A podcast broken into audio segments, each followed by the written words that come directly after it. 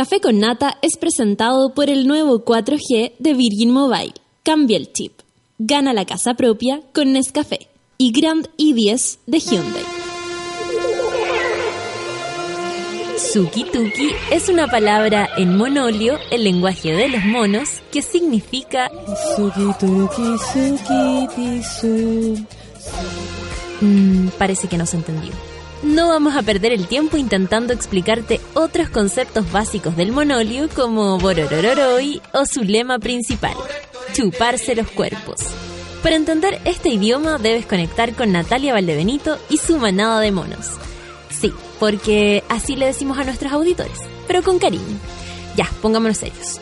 El sueño y la lata a esta hora de la mañana lo combate la especial receta del café con nata. Dos horas de actualidad, risas, locura, paneles e invitados.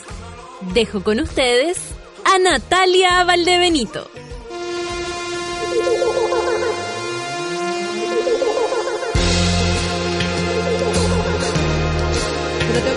Hola, me descubrieron hablando. Vamos a buscar esto por acá. ¿Cómo les va? ¿Cómo les va en esta mañana fría?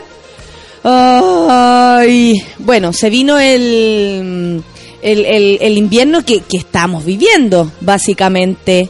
No tenemos que preocuparnos tanto. De hecho, agosto, ya con con cómo se llama con, con calor era era extraño y, y, la verdad es que nosotros esta vez hoy día nosotros estamos mejor que en Italia al menos. Queremos mandar un saludo si alguno de ustedes tiene familiares en Italia amigos en Italia eh, nos cuenten cómo se vive la situación desde desde ese lugar. Yo conozco tengo una amiga eh, no, eh, no sé si me estás escuchando en Roma eh, y, y, ella me decía que se sintió súper fuerte, que eh, sin saber desde antes cuántos grados podía tener el temblor, ella así con su espíritu chileno dijo, yo creo que es más o menos 6. Y era 6.4 el terremoto que se, se, se produjo allá en, en, en Roma, o sea, perdón, en Italia en la localidad de, porque ese es un sector, mmm, les digo inmediatamente, yo sé que ustedes lo saben antes que yo, porque eh, tienen que, o sea, yo estoy hablando, buscando, etcétera, un montón de cosas. Ay, ¿cómo se llama la Amatriz? ¿Cierto? Eh, Amatrice eh, se llama el lugar. Esto queda cerca de Acumoli, Norcha de, eh, del, y Arcuanta del Tronto. Eh, eh, bueno, la profundidad, que eso es lo que, lo que preocupa, ¿no? Que fue como superficial, es decir, aquí por lo menos la, la, la um, información del diario El País dice que yo había escuchado ayer que eran 10 kilómetros, pero acá dice 4 kilómetros. O sea, súper superficial. Y hay que decir que, claro, para nosotros un 6.2, un, un 6.4, eh, podemos vivir con eso, digamos, tal vez podemos tener a las 12 del día un 6.2 y después seguir con nuestras vidas. Básicamente porque estamos corporalmente acostumbrados, algunas personas, sobre todo Ramón Ulloa, eh, acostumbrados a, los temblores y, ya de alguna manera podemos percibir cuando algo es realmente fuerte o no. Y las estructuras mm, eh, arquitectónicas de, de, este país, aunque ustedes no lo crean, es superior a lo que a lo que sucede en otros lados, ¿no? Porque lo que decía ayer mi amiga era que eh, el susto de un 6.2 allá eh, es alto porque sobre todo quienes conocen los terremotos. Las casas no están adaptadas, los edificios tampoco y recordemos que también Europa es un continente viejo. Eh, Italia es un país viejito, ¿caché? Cuando uno va a Europa, no sé si ustedes han ido, pero esta fue mi sensación, eh, es como que nuestro país es un cabro chico y, Europa es un, tatita, un tatita al que, eh, muy bonito que hay, que hay que respetar, porque tiene un genio muy complicado. Eso sería para mí Europa. Eh, y claro, eh, me imagino que las construcciones antiguas, por ejemplo, que en, es en su totalidad, eh, debe estar, o sea, lo que decía ayer el alcalde de Amatrice es que es que la, la mitad de la ciudad había ya no existía la mitad de la ciudad ya no está aquí. Esa fue la frase que usó el alcalde. Entonces, nada, pues estamos preocupados. Si alguno tiene un amigo, eh, más encima, también hubo un terremoto, eh, porque así ellos lo, lo catalogan, ¿no? 6.1 creo, o 6, algo así, en Birmania. En Birmania, o sea, eh, el, digamos que el sector allá como para el otro lado del charco, como le gusta decir algunas personas, está bien movida la cosa. Ay, hoy día tenemos un día importante, nos visita Javiera Mena más tardecito, así que conversaremos con ella para quienes son fanáticos, nosotros siempre la escuchamos acá. Eh, nos gusta y, creemos que, que, nada, yo al menos tengo muchas ganas de conversar con ella. Eh, la entrevisté una vez, estuvimos así, a solas, la entrevisté una vez en el Cabra Chica Gritona. una, una semana o, o dos semanas, algo así, me acuerdo que mi compañera Jenny se había ido de viaje con el pololo, cáchate. Y eh, tuve que hacer el programa sola, o sea, cabra chica. o la gritona, yo creo que quedó la gritona nomás. Y, mm, y ahí me tocó entrevistar a la, a la Javiera. Y fue entretenido. Siempre entretenido conversar con alguien talentoso, trabajador, que más encima eh, tiene una visión, yo creo, más amplia al pasar tanto tiempo fuera de Chile, ¿no? Entonces le vamos a preguntar qué opina de todo lo que está pasando acá también. 9 con 16. Vamos a empezar esta mañana con Fernando Milagros. Eso, amigo de todos, amigo de nuestra radio, Marcha de las Cadenas, 9 con 16, Café con Natenzuela.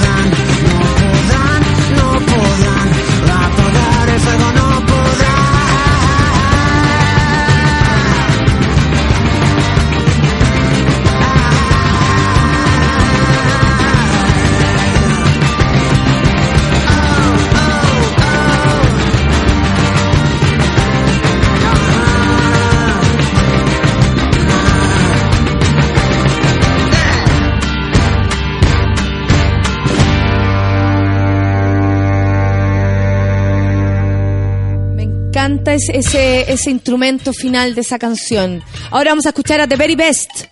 Warm Heart of Africa. 9 con 20. Café con Atenzuela.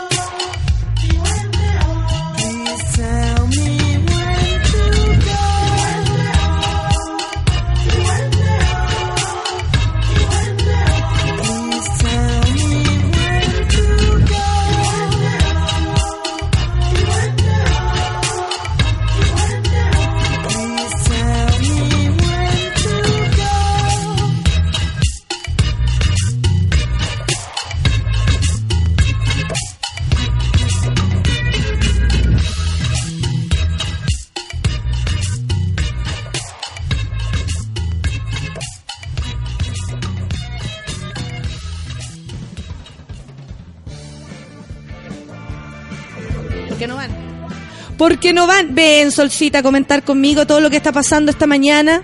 Oye, estaba revisando aquí, bueno, eh, terremoto en Birmania dice que 6.8. Oye, igual harto. Sobre todo para lugares donde no terremotea, si ese es el punto. Porque claro, nosotros con un 6.8 si nos sorprendemos, yo me asusto, voy a correr igual lejos, muy lejos, pero em, pero para ellos es, es más es más preocupante. ¿Quién me decía acá, la orfelina, que había estado, que ella ha estado en Birmania y así como hay construcciones sólidas, hay de madera y me imagino que igual como en Chile, que pobre. tiene y tiene que haber de, de, de- ¿cómo se llama lo del barro? Eh, adobe, Adobe. que me gusta Sí. eso. Es lindo la Yo viví en casa de adobe. Sí, eh, en la casa de mi abuelo, que se cayó con el terremoto del 2010, era entera de adobe y se cayó entera, entera, íntegra, pum, al suelo. Al último que sacaron fue mi papá. Que, que habían salido a carretear con mi cuñado y habían llegado medio pues Tony. y todo era, sale, sale, y uy, qué atrapado. Y claro, obvio que estaba atrapado si no tenía idea dónde estaba parado, po. qué había pasado como tanto en la lecera. Yo casi me muero ¿no? por una casa de adobe también, por para el terremoto del 85. Del Yo 85. estaba durmiendo en la cuna y mi papá me saca de la cuna y cae la muralla encima. ¿Sabéis qué? A mi hermano le pasó que mi abuela sacó a mi En la hermano de la cuna. de la cuna, de que de Tenía la un cuna, año. imagínate. Tenía De la cunita y estaba la solcita. Eh, a mi, mi, mi abuela también sacó a mi hermano de, de la cuna y justo arriba de la cuna, y yo lo vi cuando chica, había, pero así un, Un terrón. un, Terrón. un terrón de, de concreto. ¿Y por qué estaban durmiendo tan tarde? ¿No fue como a las 3 de la tarde? No, fue a las 7. ¿A las siete? Las guaguas están acostadas. Las guaguas ¿A las siempre 7 de la tarde? Sí, fue más o menos como a las 7. Mi No papá a qué andaban hora en el cine viendo. Loca de Policía 1. Nunca más fueron al cine. Mi, mi papá, cada vez que va al cine, se pone como No. al lado del escape. eh, Pobrecito. sí, no, lo, lo pasaron. Se le salieron hasta los zapatos a mi mamá. eh, no sé si se lo había sacado porque llegó al cine y decía, ah, me lo voy a sacar. claro. Llegó a pata ¿Cachai? Como era marzo, además, hacía calorcito. Pero, y yo, y nosotros estábamos con mi hermana en, estábamos todos repartidos en la casa de mis abuelos. Y, y mi abuelo salió, mi abuelo que cumple años mañana, así que estoy de fiesta esta semana, eh, mi abuelo salió en bicicleta, me acuerdo mi tata, a buscar a mi hermano, que claro, que eso es lo que, lo que más les preocupaba, porque estaban en la casa antigua en la que vivíamos, con mi abuela, que como ustedes saben, es la coja más rápida del oeste, pero en ese minuto no era tan rápida, y agarra a mi hermano, lo saca de la agua y se meten, no sabe cómo, debajo de la mesa de una mesa enorme que tiene como 100 años. Y se salvaron, gracias a, a la astucia de la coja más rápida del oeste. Mi yo, abuelita. en- yo vivía en San Antonio, pues yo estaba allá en el Uh, epicentro. epicentro. ¿Y cómo fue? ¿Te, te acordáis? Sí, me acuerdo, me acuerdo harto poco, pero se movía. Era, era para el otro lado comparado al último terremoto. Era hacia arriba y abajo, era ta, ta, era Aparte un- que como éramos cabros chicos, eh, al principio era como que uno veía que los adultos se dieron cuenta y uno no. ¿Cierto? Pues yo andaba jugando en la calle, andábamos todos Claro. jugando porque todavía no entrábamos al colegio, eh, eran como pre- los días previos. Y me acuerdo que nos fueron a buscar a la esquina y ahí llegamos a la casa y estaba, pero así, ah, y nos, nos agarraron a una reja. A mí, se me, como, a mí hubo un momento como de película, porque yo quedé como, era como un sitio grande que vivíamos varios primos, y, y, y se movía y llegó mi papá y me abrazó así como hincado en el suelo mientras la... Sí. para- y después dormimos en el camión de mi papá, que habrá sido una semana. Sí, mo- me acuerdo que se movían las barandas. adentro. Sí, y aparte y la, la réplica y toda esa cuestión, aparte que Chile país pobre en ese minuto, po. La casa, la casa que yo vivía la agarraron con palos, estaban agarradas por palos por todos lados para que no se cayera. Y después me acuerdo que dormí frente a una mm, a una gran cicatriz que se hizo en una en la pared y todos me preguntaban si me daba miedo porque si se podía caer y nada. Yo me acuerdo que me quedaba dormida viendo figura en esa gran grieta que se armó. Enferma valiente. Pero es que encontraba que era divertido, como ir a la playa y ver la, la- las figuras que se arman en la, en la madera. Uno ve cara, ¿cachai? Uno ve eh, animales, no sé. Yo veo weá, veo weá, veo weá.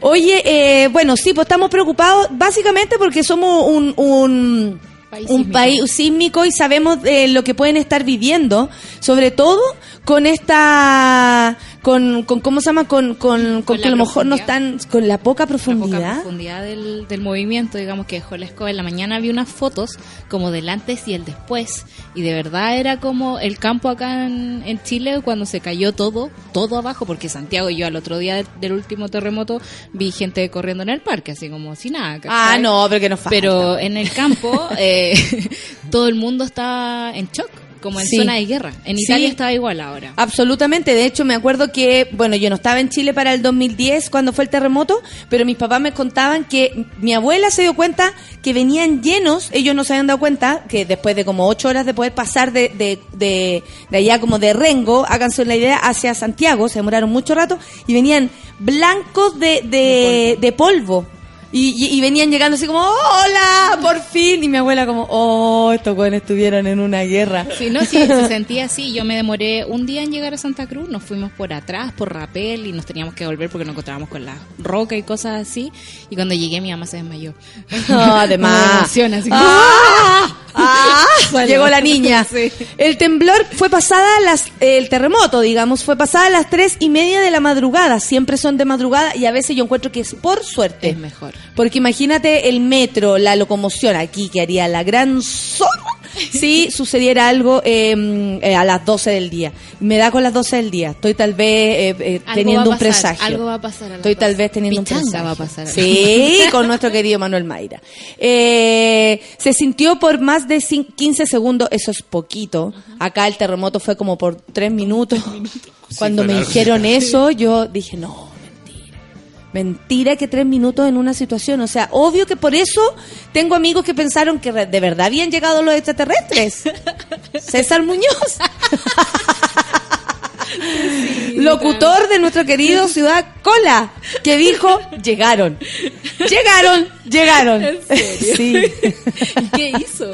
¿Dónde arrancó? Eh, estaba salió en calzoncillo a abrazar a su perra Dowina Juliet y junto a Dowina Juliet esperó que lo vinieran a buscar. Por supuesto que a él. Porque el, ego- el egocentrismo Porque llega a el mundo está lugares muy preocupado de porque él. el mundo está muy vuelto. Eh, por supuesto el mundo está preocupado de César. Según César sí. Sin duda sin duda. Así que no pero no se lo llevaron eso eh, está bien. Un niño le decía a mi mamá, todo el terremoto, vecina me pasó para allá, vecina me pasó pa- para allá, y nadie lo pescó al pobre, No. dice la orfelina. Un recuerdo del terremoto. Oye, eh, ah, qué buenos recuerdos, dice bloqueados. Ay, lo recuerda como algo entretenido, es que para los cabros chicos, por ejemplo, para ti dormir en el camión, eh, todos juntos, igual era como... Siempre hay patota. Era muy raro, po. Era un raro. camión de- con barandas. Y uno se No sé siente si la gente segurito. conoce- la gente conocerá las barandas. Ahora que, bueno, era con barandas y habían puesto col- col- colchones en el piso. Y Pero uno lo siente como un poquito divertido, ¿no? Nosotros, Oh, por ejemplo, no nos queríamos una ir de la casa de mis abuelos, que estábamos durmiendo ahí en, en, en, en colchones, en el- ya, y nosotros encontrábamos que era de lo más entretenido estar todos juntos ahí. Ahora sería fatal. Dice, yo tenía como cuatro para el 85, dormimos como una semana acampando en el patio, cocinando a leña, ¿viste? Y él lo recuerda como algo, algo bonito. Sí. ¿Qué me dicen ustedes? Mira, está mi amigo, ¡Oh! el Ricardo Poblete, ¿cómo está Chini? Es para llevar a improvisar una, eh, una visita. Ah, fue a ver a nuestro amigo. Mira qué lindo, para el terremoto estaba sola e hice lo mismo que César, salí a abrazar a mi perro. Pero pensó usted que lo venían a buscar los extraterrestres? No. Ojo con Yo lo pasé con pura gente desconocida. ¿En En una casa que nunca había ido. Oh, entonces no, no sin- no sentiste nada. Fue como un héroe en un momento. es verdad. A ver, cuenta, ¿por qué? No, nada, andábamos A ver, corriendo con, una, una, una polola que yo tenía acá, Una que trabaja en otra radio. Y, y, y, y no me podía quedar en su casa, entonces me quedé en la casa de una amiga de ellas que no... Que te apunto París. Que había, claro. Sí. Misma, otra también. Ahora me acordé. y, y entonces eran, era una niña que era... Que era, era una amiga. Oye, Coincidencia, culiada, y como Sí, lo dije, nada que ver, nada que ver. Mirellita, estamos po, contigo. y, y llego a esta casa y de- había un perrito. Y este Ya. perrito llega y empieza a ladrar, pero uno que es de campo de verdad, dice, este perro no está, la-", como que le decía, no, no le ladre. Y yo sabía que el perro no me estaba ladrando a mí, po. Ah, Tú caché que los perros cachan, la, cachan el mote. Está Yo soy como- así, yo soy como un perro. Eh, bueno, Sí, sí, entiendo perfectamente a los perros. Se pone como a llorar, es raro. Y yo dije, "Mm", y yo ya medio cocido. Entonces me pasan una pieza, me voy a meter y, em- Pero- y empieza el sandungueo. Y eran, eran como tres niñas las que vivían en esa casa. Y yo así como calmándola a todas. Oh, se me pasó la curadera, calmándola obvio. a todas y bajando con la, por la, como sonaban los departamentos. Sí. Sonaba la losa así. ah.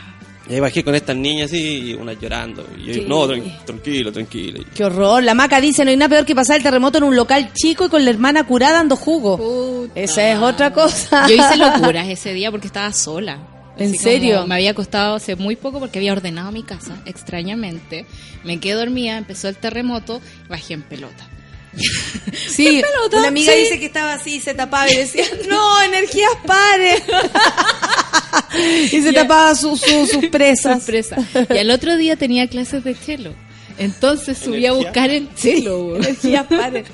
Ah, está ahí sanita. Está- no, está Lo- loca. Lo viviste súper bien. Sí, fui a- porque dije, no, no me van a dejar subir y yo tengo que ir a clase, entonces ya voy a bajar con ropa y La, con ne- el la mega negación. Hoy la Normi estaba en, en Conce para el terremoto. A esa sí que le tocó rudo. Aunque no fue en Conce el terremoto, porque los de Conce se adjudican desde la mejor lluvia del mundo La hasta la mejor mejor lluvia. música de Chile. La mejor La- el lluvia. terremoto fue en la séptima región, no fue en la octava. Trópico.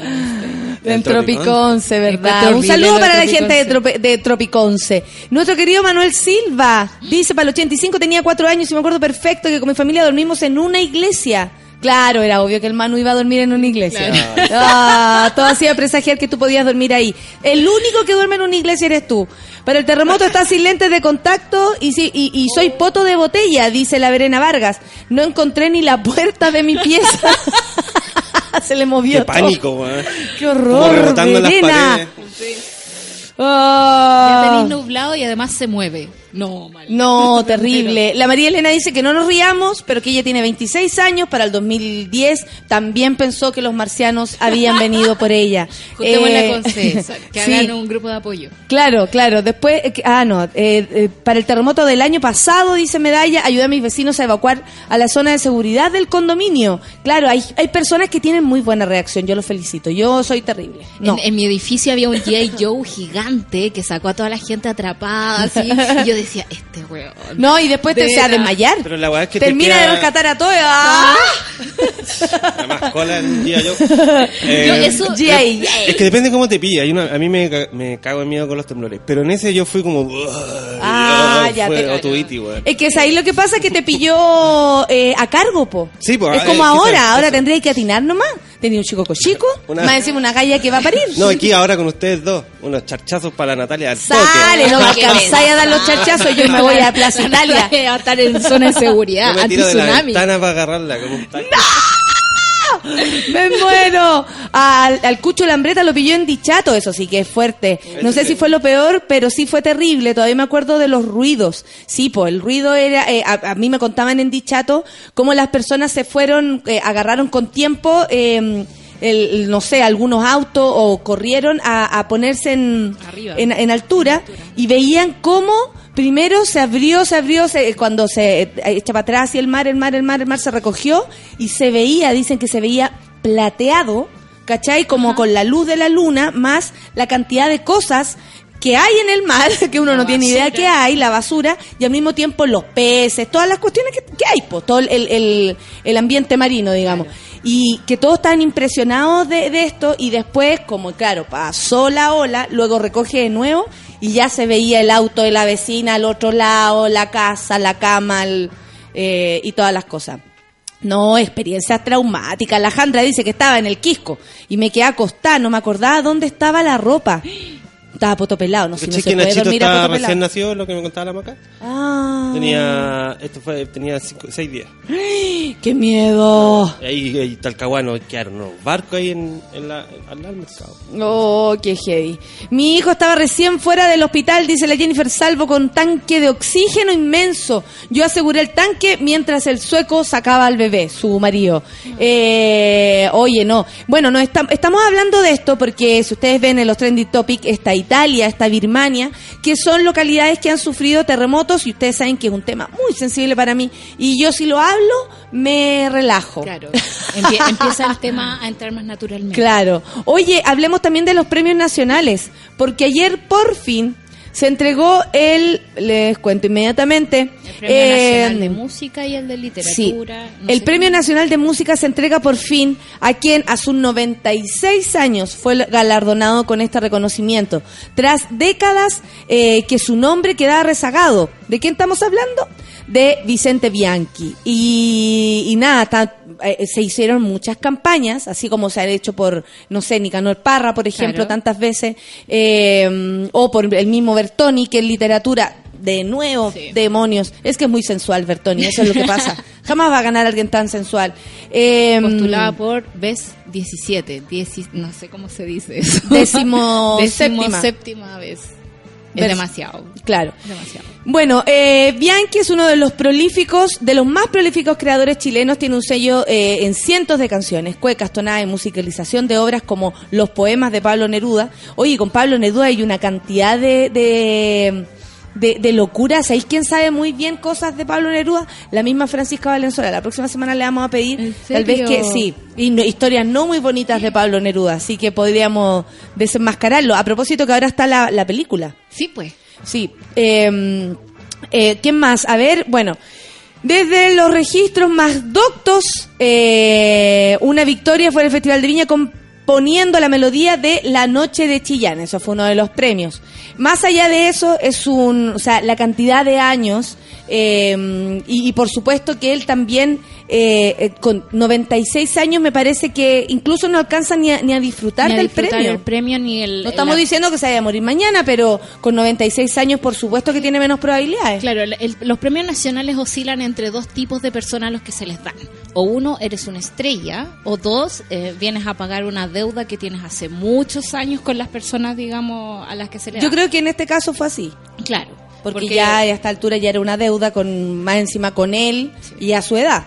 Por ejemplo, los últimos premios nacionales de literatura han sido para Escármeta, para Isabel Allende, que son gente que ya puede vivir de sus rentas, digamos, de trabajo, ¿cachai? ¿A ti qué te parece cuando se le entrega un premio nacional de literatura a, por ejemplo, a Isabel Allende? No me gusta. Porque Isabel Allende está, eh, eh, a algunas personas eh, no les gusta precisamente por lo, mm, tal, no, no es mediática, no, no podríamos decir eso, porque No. ella no está en los medios No, ni opinando, ni hablando, nada, ella vive su vida tranquila. Claro. Eh, y lo pasa bastante bien Isabel Allende por lo demás. Pese a haberlo pasado muy mal también en su vida, porque el fallecimiento de una hija creo que debe ser una carga muy pesada de llevar.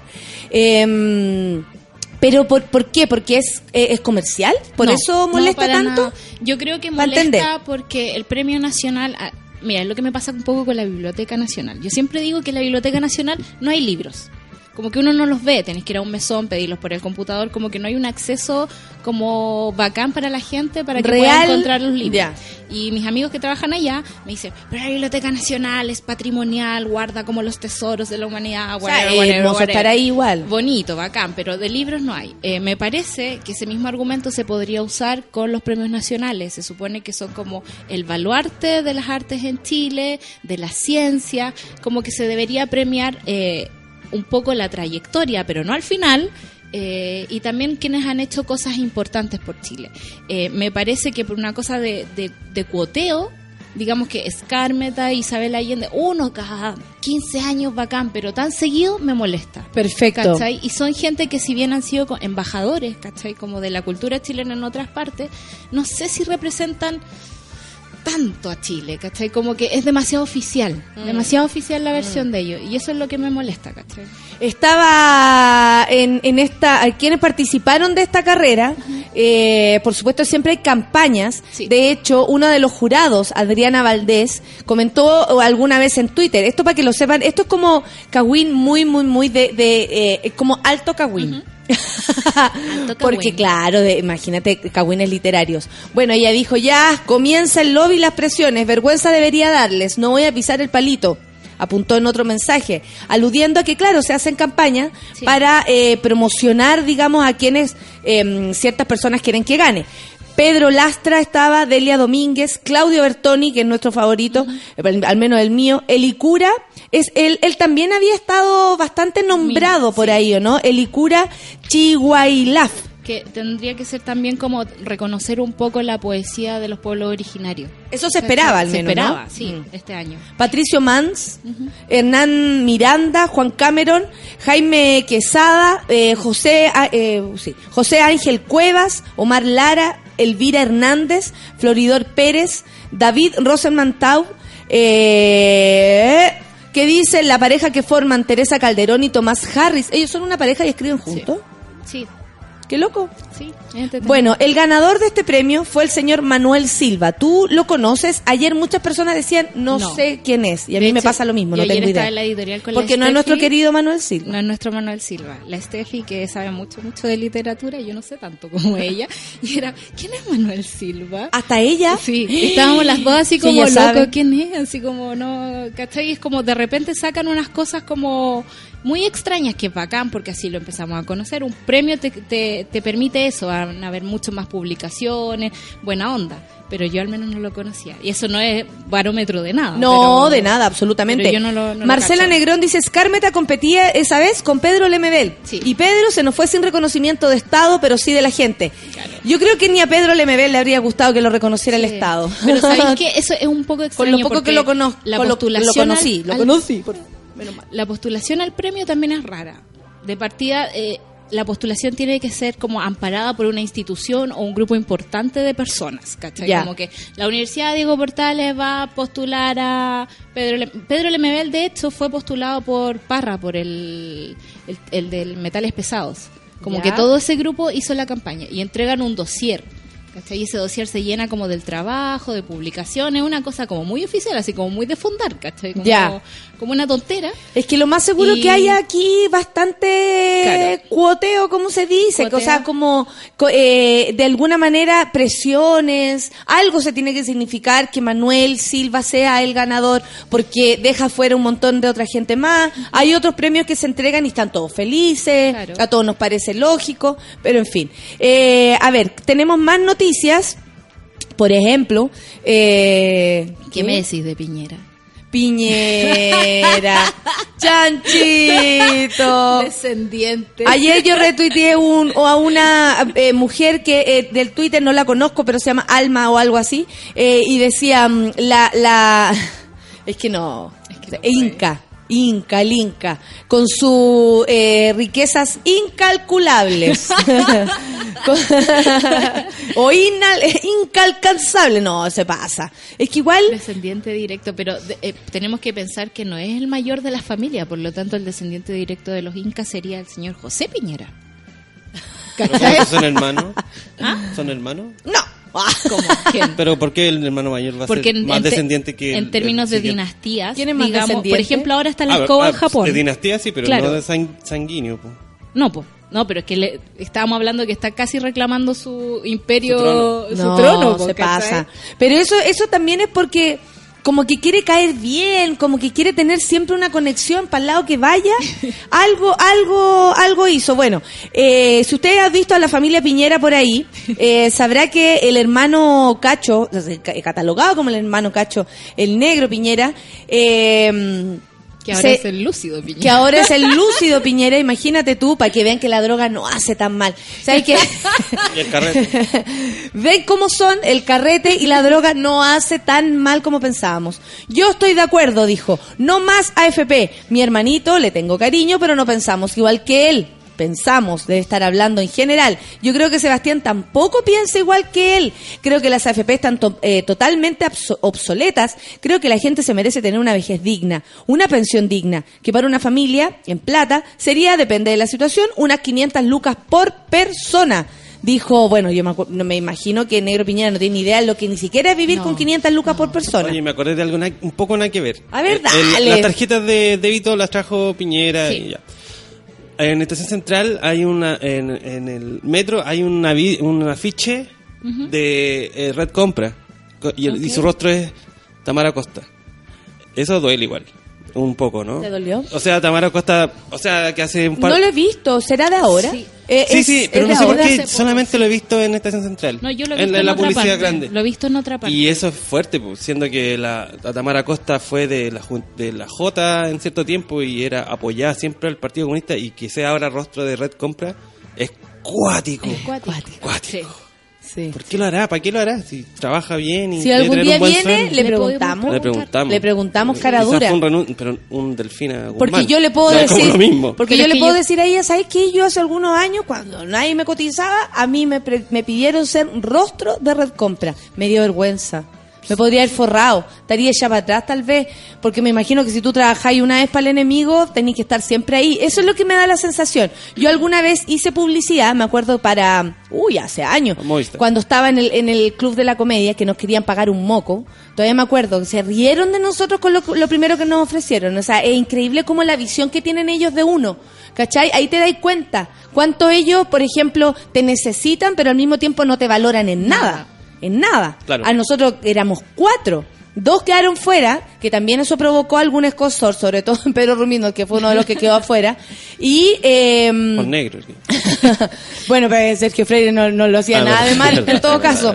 Eh, pero, pero me acuerdo que, que claro, que, que es súper como de, es súper de bajo fondo la conversación que uno tiene que tener con ellos, porque de alguna manera te ponía un, ellos te hacen sentir que, en ese minuto me acuerdo, somos el monopolio, aquí nosotros somos los que la llevamos, bla, bla, bla, y después con la oferta que te hacen es como, ay, espérate, ahí, me ¿un está ahí. monopolio o un almacén, amigo? El- No, no, le estoy entendiendo. Eso es lo que siempre hacen la empresa grande. Sí. Sí. Oye, ¡Grande! pero en la media empresa, pues, te dicen. Es lo Claro, como ¿qué Lola pasa? Palusa, Da la gracia. Palusa. Oye, pero Lola Palusa es un festival importante, pero ¿para qué me va a pagar 200 lucas, weón?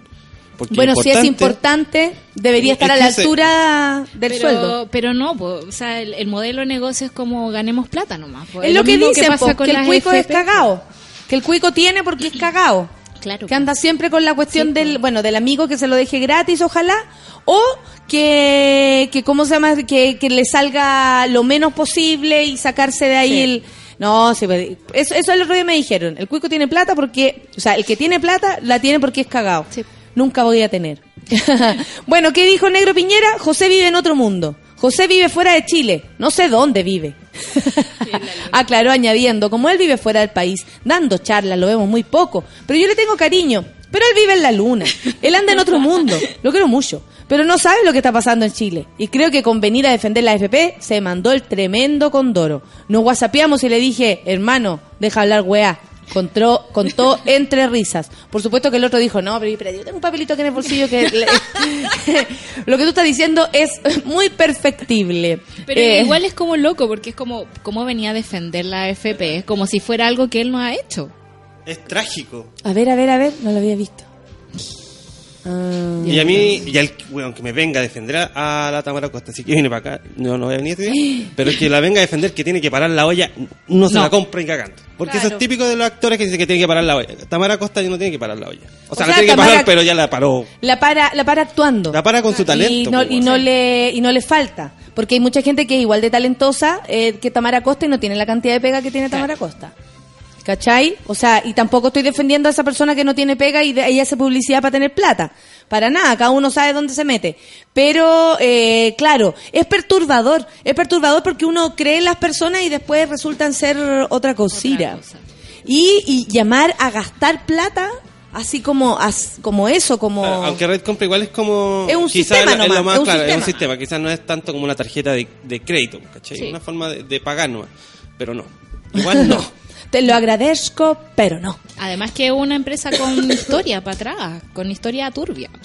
Mira, aquí dice, al final uno era el, el Lucio Piñera y el otro era el Negrero Piñera.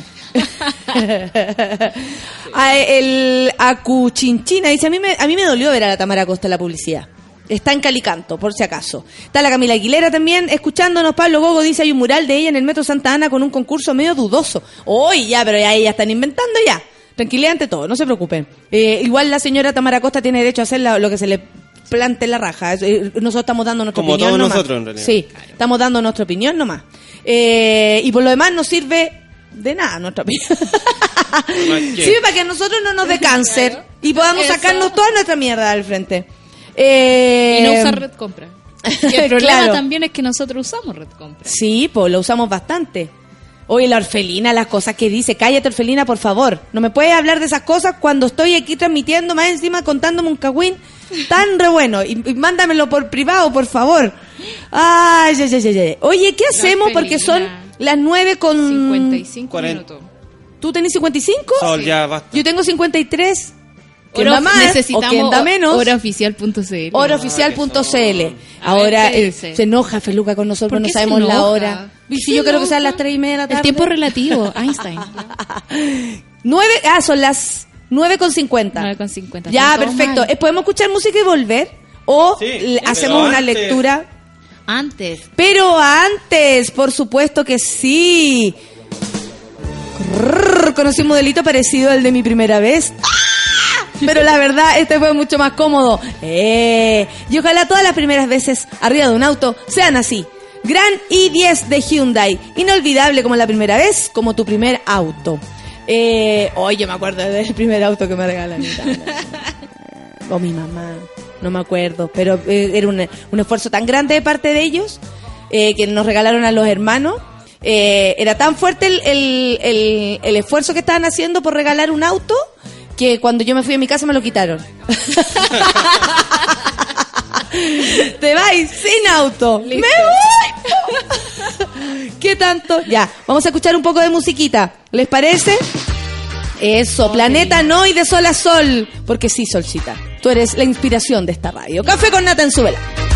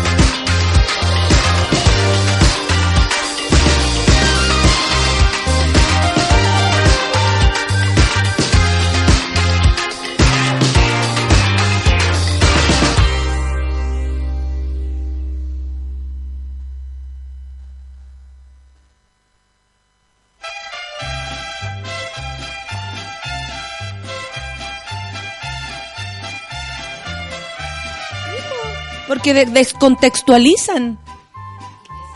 Cara, contexto, o sea, conceptos que no saben usar. Y de, no, y de conversaciones con otra gente. Bueno, estaba contándole a propósito de que ayer un señor, eh, yo le había comentado a un amigo, eh, que por lo demás conozco hace muchos años, a un amigo le había comentado algo. Y resulta que me sacan ese, ese sin poner de dónde venía el por qué estábamos hablando lo que estábamos hablando. Y, y ponen el, el texto que decía, te entiendo, yo estoy más, más cansada que puta bonita. Dando a entender que estoy súper cansada y entendiendo que una prostituta muy bonita tiene, Tiene mucho, mucho trabajo. claro, si las tienen las otras, imagínate la bonita. La cuestión es que eh, yo no le encuentro nada de sexista a eso. eh, y le tengo un respeto eh, grande a, la, a las prostitutas. A mí me da lo mismo, ¿cachai? No tengo esa- esa visión como, ah, puta, bleh". Al contrario, ¿cachai? Creo que cada uno sabe lo que hace con su cuerpo y, creo que no meterse es parte de, mi trabajo, eh, dar libertad nomás. Y la cuestión es que mm, me, me sacan de contexto porque no pusieron el por qué yo había dicho eso, a propósito de que mi amigo estaba diciendo que estaba cansado, paloyo, y que claro, él como es músico, anda de gira, yo como soy actriz, ando de gira y lo puedo entender, le tiré la talla, etc- etcétera. Es un muro de alguien, o sea, y que más encima somos amigos hace años, era una hueá muy rara. La cuestión es que el tipo eh, pone algo como eh, esto es sexismo y cuestiones. Y por supuesto que eso abre a que las demás personas empiecen a atacar, ¿cachai? Claro. Porque una es como tirar el anzuelo.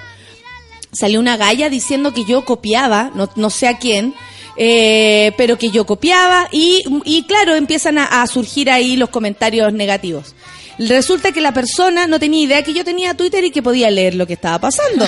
Entonces le dije que, como sacando de contexto, me parecía que era súper fácil atacar a la gente Claro. y que por otro lado, además de no entender, eh, lo único que hacía era, era proporcionar el ataque gratuito hacia una persona como yo que no, no le he hecho a él nada ni a nadie en el fondo.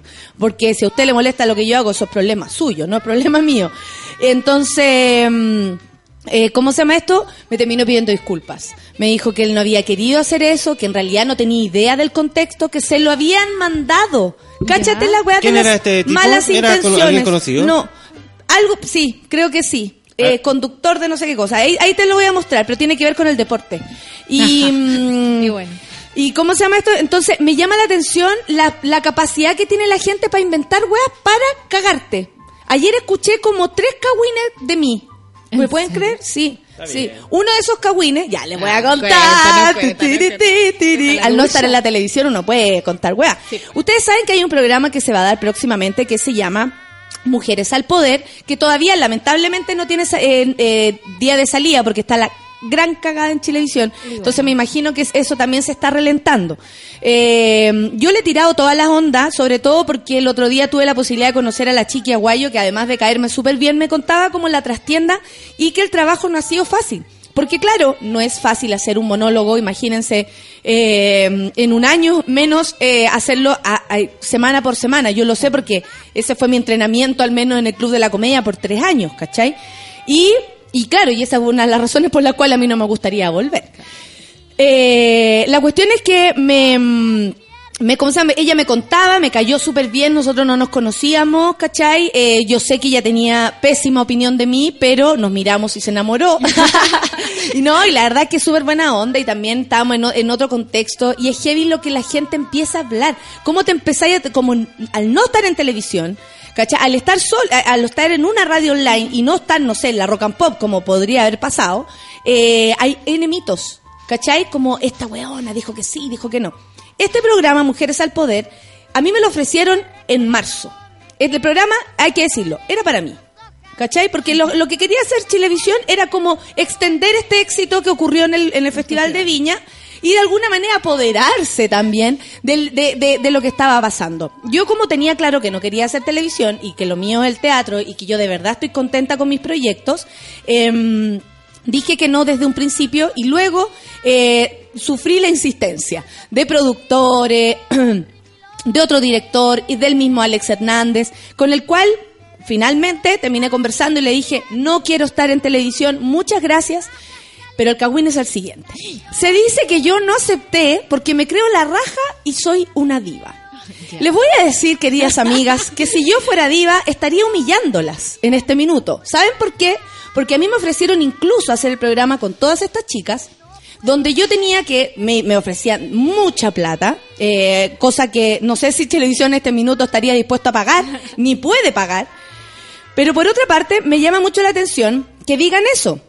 Cuando a mí el lugar que me estaban ofreciendo era de llevarla ahí, ¿cachai? De ser como una especie de animadora, una cosa así. El, el proyecto eh, donde las cabras trabajan todos los días, escriben sus textos y la cuestión, a mí solamente me estaban citando un solo día. Natalia, vas a llegar a las 7 de la tarde, no vas a ver a nadie, no te preocupes. Eh, ¿Cachai? Onda, te pagamos mucho dinero y además no tienes que hacer nada, solo tienes que estar, solo tienes que estar así. Ser tú. ¿Te cachai? Uno realmente se creyera la weá de diva y dijera, sí, a ¿sabéis qué? las 7. ¿Sabéis que sí? Voy a llegar a las 7, me voy a forrar. Y más encima de lo que se trata mi trabajo es de tener que humillar a estas gallas.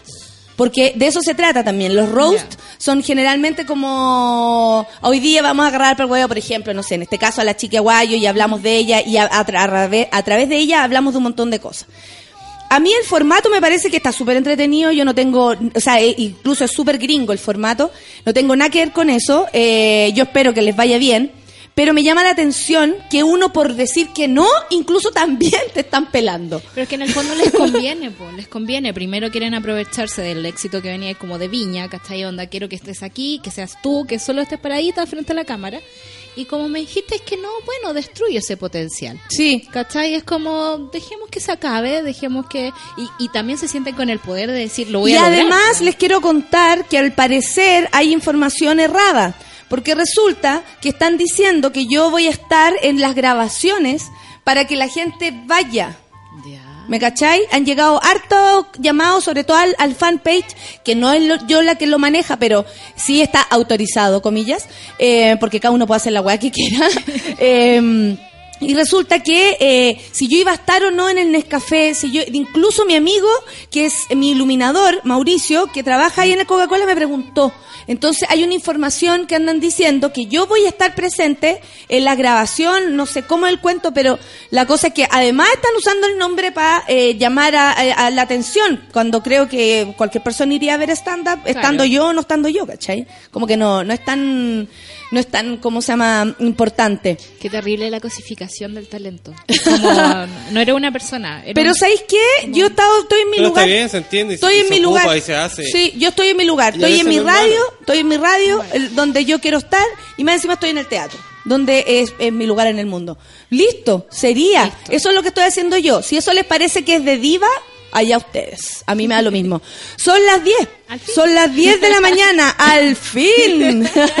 Es que tenemos muy buenos invitados hoy día. Sí. Está muy entretenida. Oye, vamos a escuchar un poco de música. No, vamos directo a la pausa. Directo a amiga. la la vuelta pausa. escuchamos una canción. Eso. muchas gracias, Feluca.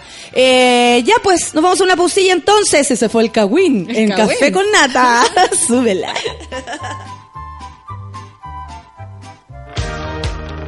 En Café con Nata, una pausa y ya regresamos.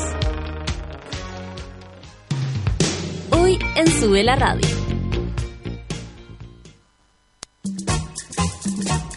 Las pichangas en Sube la Radio se juegan al mediodía. Una hora de tiros de esquina a la actualidad, remates a la cultura pop y goles a los entrevistados.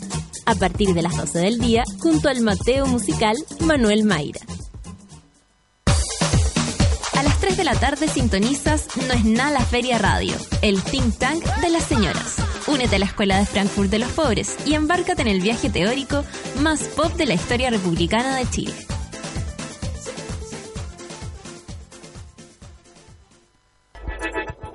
Llegó la hora en Sube la Radio. Son las 10 de la mañana, con 3 minutos. Más rápido que tú, buscando una excusa para celebrar. Rápido, como el nuevo 4G de Virgin Mobile. Pórtate ahora sin firmas ni contratos y te regalamos 2 gigabytes más 100 minutos, además de 3 meses de mensajería WhatsApp sin gastar megas. Virgin Mobile 4G. Cambia el chip. Los jóvenes de hoy viven el día como si no existiera mañana. Necesito algo de gran, gran rendimiento. Viven pensando en ellos y se lo pasan reclamando su espacio. Que además tenga gran espacio interior. Y ni siquiera saben lo que quieren. Ya sé el auto que quiero. Nuevo Grand i10 de Hyundai. Tu primer auto. El primer cambio de muchos en tu vida. Todos los accesorios según versión. Hyundai. ¿Te imaginas ganarte una casa ¿Te imaginas tener un quincho? y no tener que pagar nunca más el arriendo? ¡Ah, sería increíble! Deja de imaginar cómo sería tener la casa propia y gánatela. Participa en la casa propia de Nescafé. Busca tu sticker en los envases marcados. Ingresa el código en nescafé.cl y participa por 100 millones de pesos para que cumplas el sueño de la casa propia. Además, podrás ganar al instante 40 Smart TVs, 30 tablets y 150 smartphones Samsung. Promoción La Casa Propia. Un nuevo comienzo con Nescafé. Bases e información en nescafé.cl.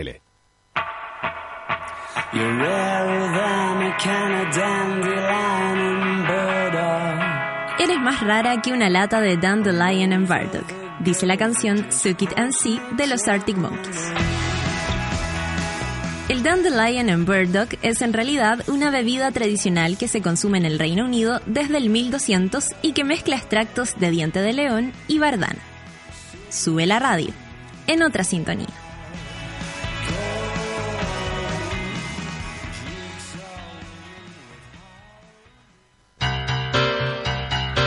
¿Viste que no era tanto? Ya estamos de vuelta en Café con Nata. I feel the earth move under my feet. I feel the sky tumbling down. I feel my heart start to trembling whenever you're around. Oh, baby, when I see Ah, gracias.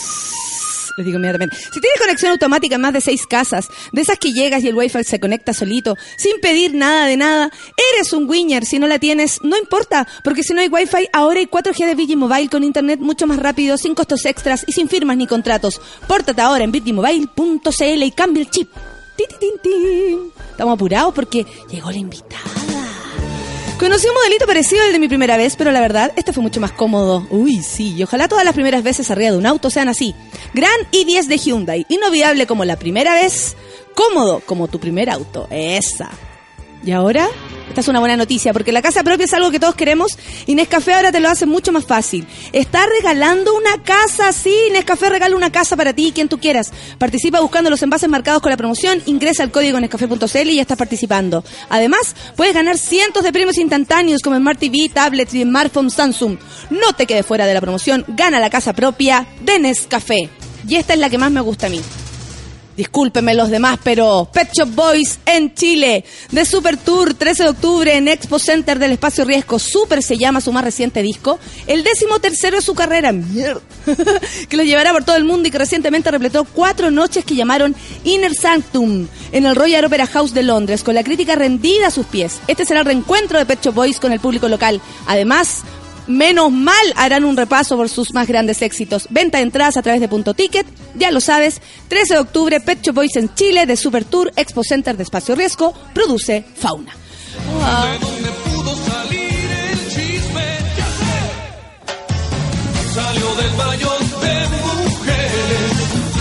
Desde este momento, Natalia Valdebenito te invita a pasar al baño de mujeres. Entra con nosotros y descubre quién es la invitada de hoy. Lo hemos anunciado porque ella también lo anunció y para nosotros es un honor que esté acá. Yo tenía ganas de entrevistarte. Me acuerdo que la primera vez que estuvimos juntas fue en el Cabra Chica Gritona. Sí.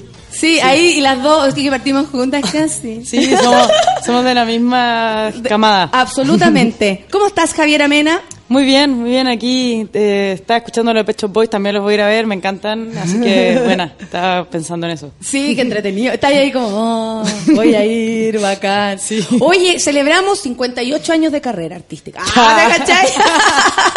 10 años. Igual es como, eh, eh, es inevitable hacer un recuento así como, o como lo mismo, como de verdad nos conocimos hace como más de 10 años. Eh, yo era un pollo, tú eras un pollo, era como, todo cambia. Eh, Así un recuento de lo que ha sido estos 10 años. Es, es loco igual. Sí, es inevitable al hacer este concierto de 10 años, como un aniversario, eh, y empezar a pensar, tam- también he ido a hacer promo y me preguntan, entonces como uno empieza a pensar, es como Con ahí- entrevista te sí pregunta, Sí. tú misma, ¿sí? El cuático como, eso. como una película así de, de estos 10 años, una regresión a muchos momentos, muchos cagazos, muchos no cagazos así, pero nada, buena la evolución y estoy súper contenta. También fuimos justo el mismo año al Festival de Viña, sí. ¡Oh, verdad! ¡Uy! tenemos harto en común con la Javiera. ¡Qué heavy! Sí. Uy, sí. Estuvimos ahí, lástima que no fue el mismo día. No, sido Habría- bacán. Sí, yo también tenía la esperanza que fuera como un día de minas, no sé. Sí, Por día último, para hacer como, para que nos se- se- saliera como más blandito para nosotros. Sí, Ana Torroja podría haber sido yo, tú, así, día de mina. Claro, y Sierra Miran Hernández. Claro. Una cosa así, pues eso podrían inventar. Miren Sí. la lecera, que tiene que compartir con, con hombre. Imagínate. Y a mí me tocó entre Don Omar y Wisin. Ah, suave. Suavecito, sí. Oye, la experiencia del Festival de Viña, ¿cómo fue para ti? Así como todo, porque en general eh, es, es raro, desde que te Mm. lo proponen, desde que uno solita se empieza a hacer la idea, hasta llegar ahí, ¿cachai? Eh, ¿Cómo fue para ti? Mm, fue bien intenso. Mm. Eh, todo lo que tiene el Festival de Viña es bien intenso. Eh, yo nunca me había topado con algo como tan mainstream, tan de medios. Y de medios como medio, medios loca mala son los medios. Como, como que sacan lo, lo más así de pelambre. Entonces me topé con todo eso. Pero, Pero, también harto alumno en práctica. Ah, no, no Acuérdate, sabía. ¿no, ¿no te acordáis que todas las entrevistas las hacían los alumnos en práctica de los medios? Entonces, era el niño de 21 años hablándote de fracaso. Yo decía, Mm. ¿qué, qué pasa esta mierda? Todavía no termina de estudiar y me está atacando. Sí, un poco así, pero igual lo pasé bien y fue la mejor experiencia. Me, me sirvió un montón después de eso, así que como no me entra ni una bala, porque nada, estuvo potente y me encantó. Sí, me encantó ir al festival, sí. ¿Y te gusta el público masivo, así actuar para mucha gente? Porque uno aprende, y sobre todo los músicos, es como van desde lugares más pequeños, más Mm. pequeños, y va creciendo, va creciendo, va creciendo, y ahí uno va aumentando también la exigencia. Pero, Mm. ¿te gusta presentarte así con un público tan masivo? Más que no me, me guste o no, yo creo que es un desafío. Eh, sobre todo a mí la noche que me tocó era muy complicada porque era realmente gente que iba a ver reggaetón. Y, Y, a Meruane, obvio. Y a Meruane, sí. Ya, que- Y bueno, y tenía mi público, pero era un porcentaje ahí que, que yo creo que lo dieron todo y fue Sí. bacán porque me apoyaron así a morir. Pero mm, me gustó igual, sí me gusta presentarme frente a ese público, creo que es lo más complejo. Sobre todo, eh, no sé, después me topaba comentarios cuando me empezaba a leer los comentarios y había un- unos cabros que ponían así de reggaetoneros, como yo fui a ver a Don Omar, a Wisin, yo era uno de esos, de esos flightes que todos están burlando aquí, que no respetamos tu show, pero a mí me gustó, pero la verdad me da vergüenza ponerme a bailar porque eh, iban a creer que yo era maricón. Lindo. ¡Viva Chile! Viva Chile. Puta la. Hoy saludamos un abrazo apretado a toda esa gente, ¿ah? ¿Y a ti qué te pasaba con eso? Además de darte un poco de risa, y ahí uno igual como que empieza a Sí. reflexionar, uno igual reacciona y dice, puta, qué lata, weón, qué Mm. lata que este weón no se atreve a bailar. ¿Cachai? Ujú. Que ahí hay otro rollo, como Sí, pensar que si bailan tu música o alguna música que no se les parezca a la que a ellos les gusta, inmediatamente eres como otra persona, es raro Mm. Sí. eso.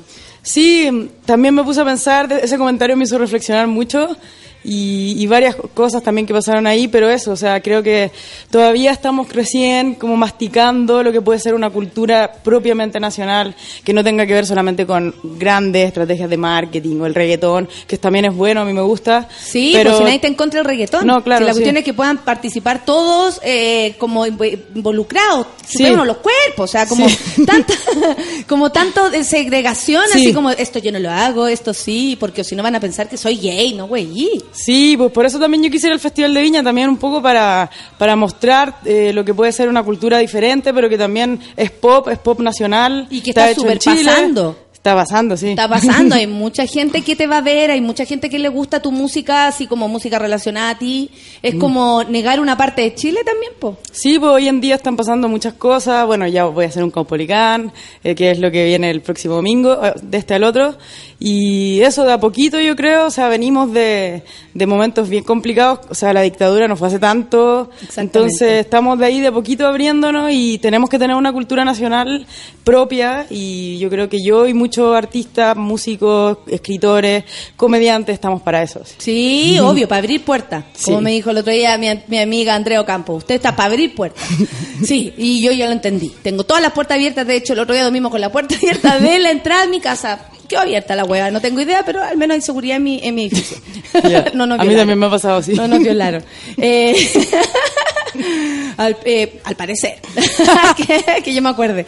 Oye, tú, tú, tú estás siempre harto rato fuera de Chile. Mm. Te vaya a España, vaya a México. Eh, esto como de estar fuera y adentro eh, es una opción tuya, me imagino, de pasar. Mm. ¿Por qué? Porque yo siempre te lo quería preguntar, pero me parece que podría ser invasivo en las redes sociales. ¿Por qué viajas?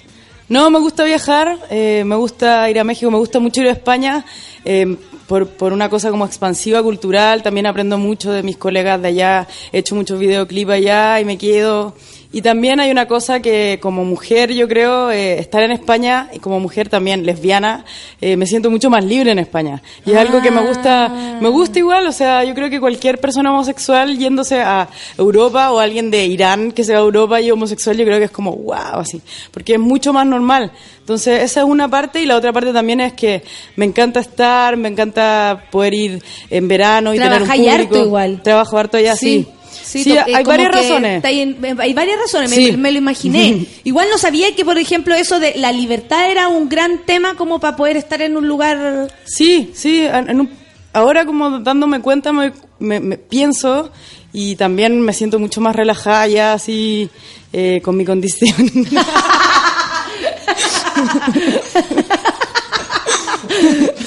sí, es como... Pero después ya regreso acá y me doy cuenta que estamos avanzando. O sea, hace 10 años no era así.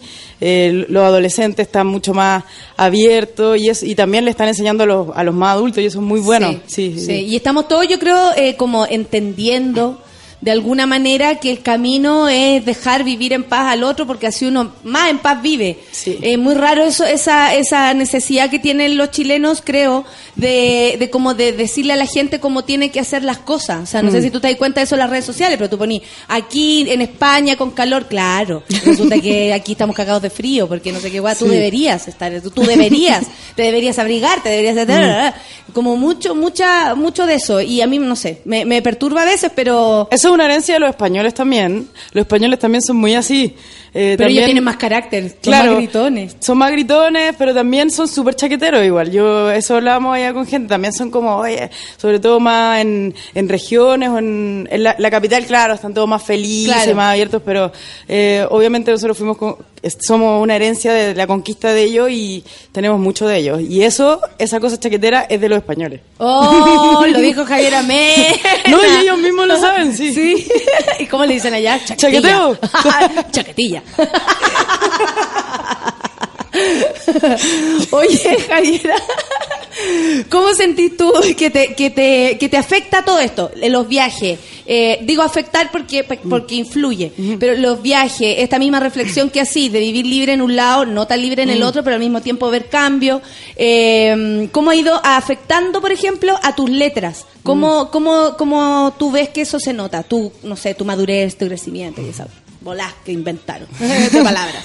Sí, eh, me afecta obviamente. Creo que el disco Traera tiene mucho de España, mucho de México, de Argentina también, es un lugar donde voy mucho. Entonces, todo el entorno me va afectando y Chile también. Y, mm, y así, o sea, me afecta los ritmos que conozco, los músicos que conozco, que me muestran canciones, que me muestran ritmos. Creo que la música así, es como que es una esponja que va absorbiendo todo y, mm, y así me afecta. eh, Eso es lo único que puedo decir con eso. no, es ridícula. Es que no sé dónde. Las letras. Ah, ya, las letras. ¿Tú escribes todas tus canciones o vais sacando como, no sé, leís poesía y de repente Mm. sacáis algo de ahí? ¿Qué- ¿Cuáles son tus inspiraciones para escribir? De todo un poco, desde leo mucho, también, no sé, las series a veces también me inspiran, Game of Thrones, eh, no sé, mm, las personas que veo, pero es, es un poco describir el, en- el entorno y, y hacer algo original, que es como una, eso es una canción, o sea, las canciones siempre hablan de lo mismo un poco, de, de eso, de una descripción eh, o sea, suena súper básico, pero una descripción de lo que está pasando alrededor y tratar de encontrar como em, em, conceptos universales. Lo que es un like a virgin o lo que es un, eh, no sé, eh, ese tipo de cosas que, que en, ge- en general en el pop son románticas o de deseo, pero decirlas de una manera original, que ahí está como lo difícil. Claro, y a tu, a tu forma, a tu, a tu modo. Claro. Como que te suene Javier Amena lo que estáis escuchando. Que eso es lo más lindo que empieza a pasar con el tiempo después. Mm. Que como tu, tu identidad se va marcando y uno escucha, no sé, los primeros acordes, uno dice, ah, parece que es la Javiera, y, y resulta y ser tú.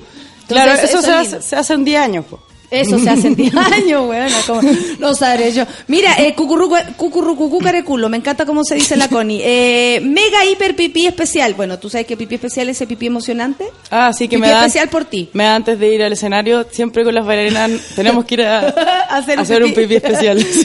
bueno, hay pipí especial por ti. Estoy lista con mis tickets para el próximo domingo. Dice. Buena. Qué buena. Eh, yo, espérate, manden a Serrín. También, medalla, está con ultra pipí especial. Tremenda Javier Amena. Bacán escuchar a Javier Amena, dice Pri Espinosa. Te esperamos mañana en Antofagasta para bailar tu música. ¿Vaya a. Antofagasta? Mañana a Antofagasta y Quique Arica el, este fin de semana que viene en el norte, así que a toda la, la gente de, de esa zona lo esperamos. Sí, son muy entusiastas. Yo estuve el fin de semana también allá. Sí, la tía Fabil dice, saludos a mi queridísima Cupida. Gracias a ti soy feliz. Oh. Probablemente alguna canción, algún concierto hizo que estas dos mujeres... Grande Javi, nos vemos el 4. ¿Son mujeres hombres? Parece que son dos mujeres, no lo sé. es que aquí nuestro público es súper variado. Sí. eh, yo siempre soy un imán de diversidad. Sí, lo sé, lo sé. Sí, pero como es natural la wea, ¿no? como que no sé, cabra chica gritona era muy muy cercano a la diversidad y de hecho fue antes del diario de Eva, donde iba acá tanto mono loco. Antes de eso iban los cabros a vernos al canal a nosotras. Era una Eh, queer, queer mother. Muchas gracias por lo de madre de vieja, me estáis diciendo. cabra. No. ¿Qué edad tenés tú, Javiera? 33. 33, yo tengo 37. Dani dice, ay, qué relajada se siente la Javiera conversando. ¿Estás relajada o estás disimulando? No, estoy relajada. En general me cuesta relajarme en la entrevista, pero contigo me siento muy relajada porque eres buen- muy buena onda. ¿Qué dice la gatita Andrea? Prefiero que me digas lesbiana a que José Piñera. Obvio, pues hija, cualquiera, eh, aparte que lesbiana es eh, si usted No misma. no entendí la- Yo tampoco, como que está relacionando su lesbianismo con José Piñera, amiga. Hazte ver. Eh, ¿Qué mejor que escuchar eh, eh, a Javier Amena, dice la Marcela? No, están todos muy contentos de, de estar escuchándote. El, el concierto del domingo eh, en el Caupolicán, bueno, primero un desafío hacer el Caupolicán. Sí, es mucha gente, sí. Es mucha gente y es como que empezáis a mover la máquina y es, hay gente trabajando, es como una locura. ¿Qué tenéis planeado de este show? Uf, tenemos, queremos así hacer explotar el Caupolicán. Eh, la idea es hacer un repaso por todos mis discos, eh, dándole importancia a cada uno. Vamos a tocar el 99% de esquemas juveniles, si no bien el 10, Guau. el 100, perdón.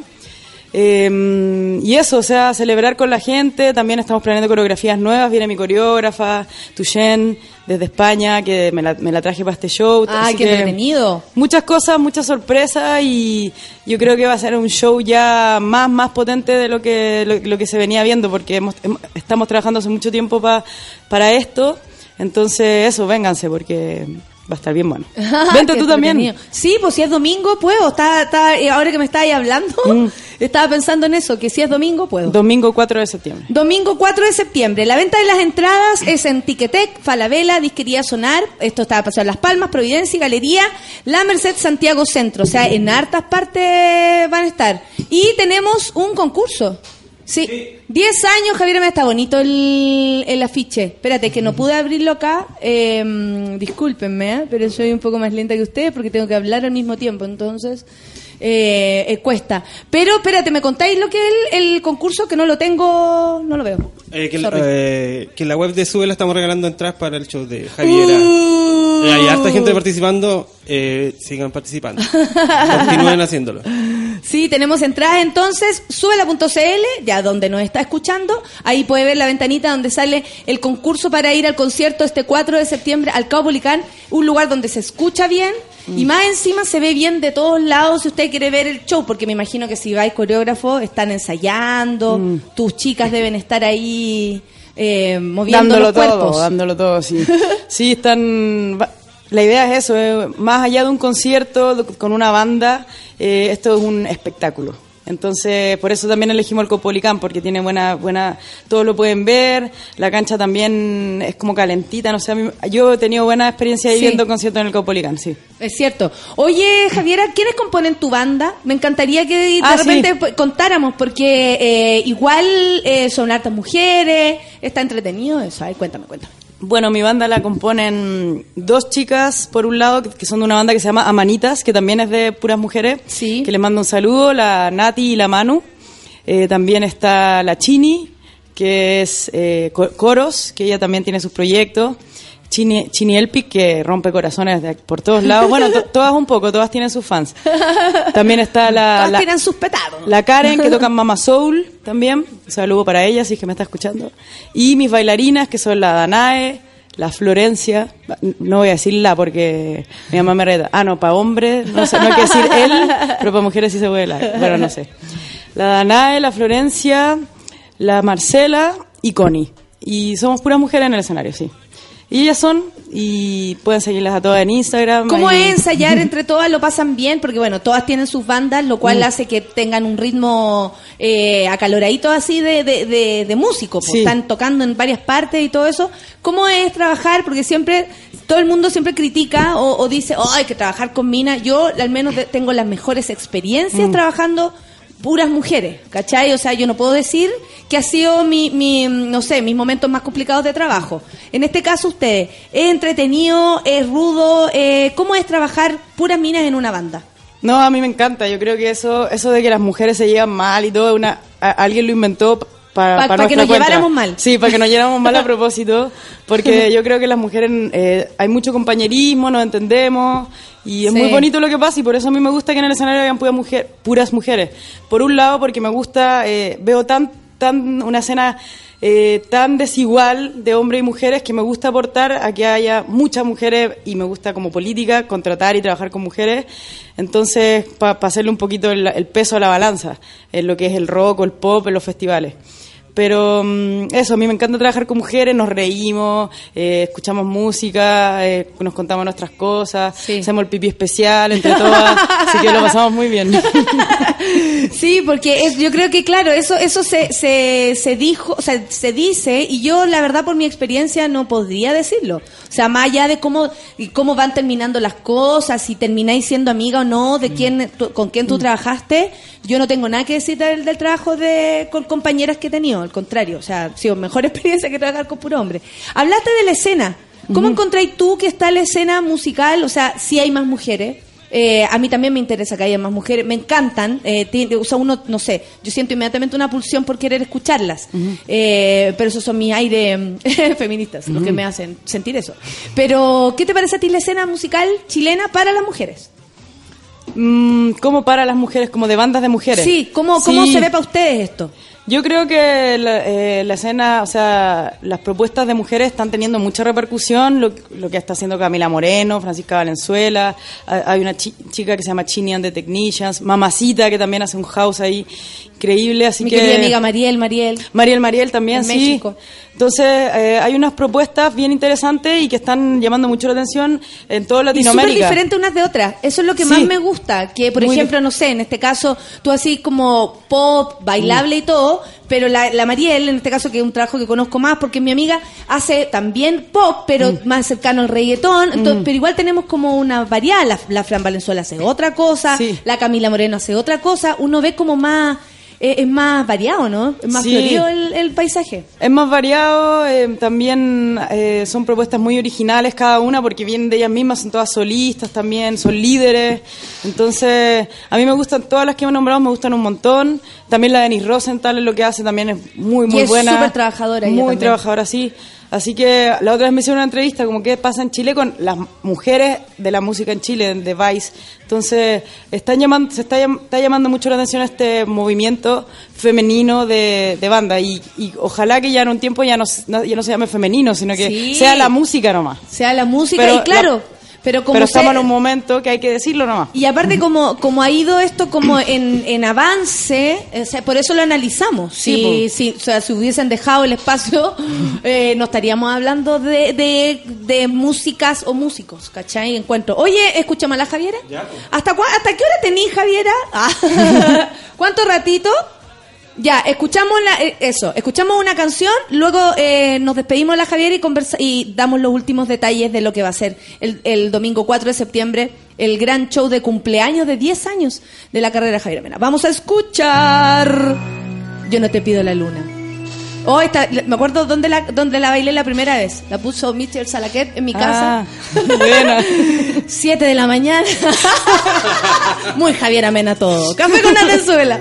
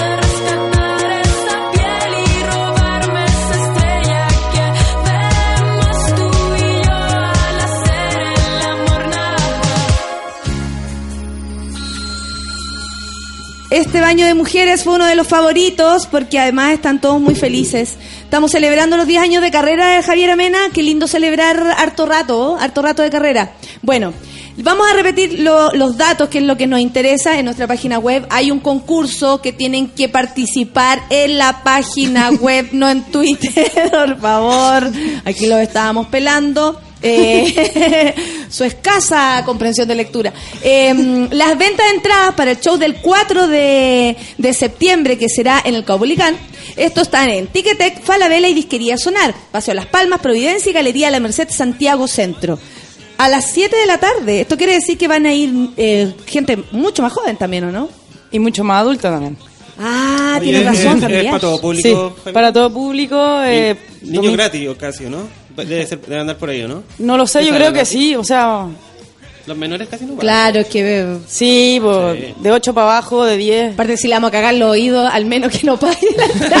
No, vayan con trauma. tapones. Si llevan a niños, vayan con tapones para los niños, sí. O hay que ponerles audífonos, Sí. algo que, lo, que los contenga, porque Sí. es lindo que escuchen música, pero no es lindo que después tengan problemas por aquello. Sí, sí, sí, no. Hoy invita a la gente, Javiera, antes de despedirnos. Los invito al Caupolicán, es domingo, no hay taco, es un día después de la siesta, tranquilo, relajado, 7 de la tarde, domingo 4 de septiembre. En el Caupolicán voy a estar celebrando 10 años de carrera, mi show más importante aquí en Chile, así que ojalá que se vengan todas y todos porque eh, los quiero mucho y quiero que estén ahí. Ya, qué rico. Mira, profesional que dice, tan relajada la Javiera que me dan ganas mí de salir del closet, dice en la pega.